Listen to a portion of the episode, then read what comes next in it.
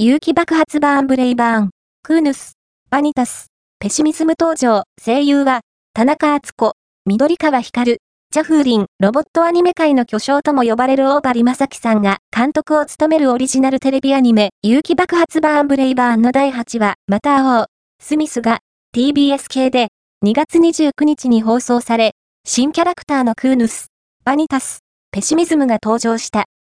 田中敦子さんがクーヌス、緑川光さんがバニタス、ジャフーリンさんがペシミズムを演じていることが明らかになった。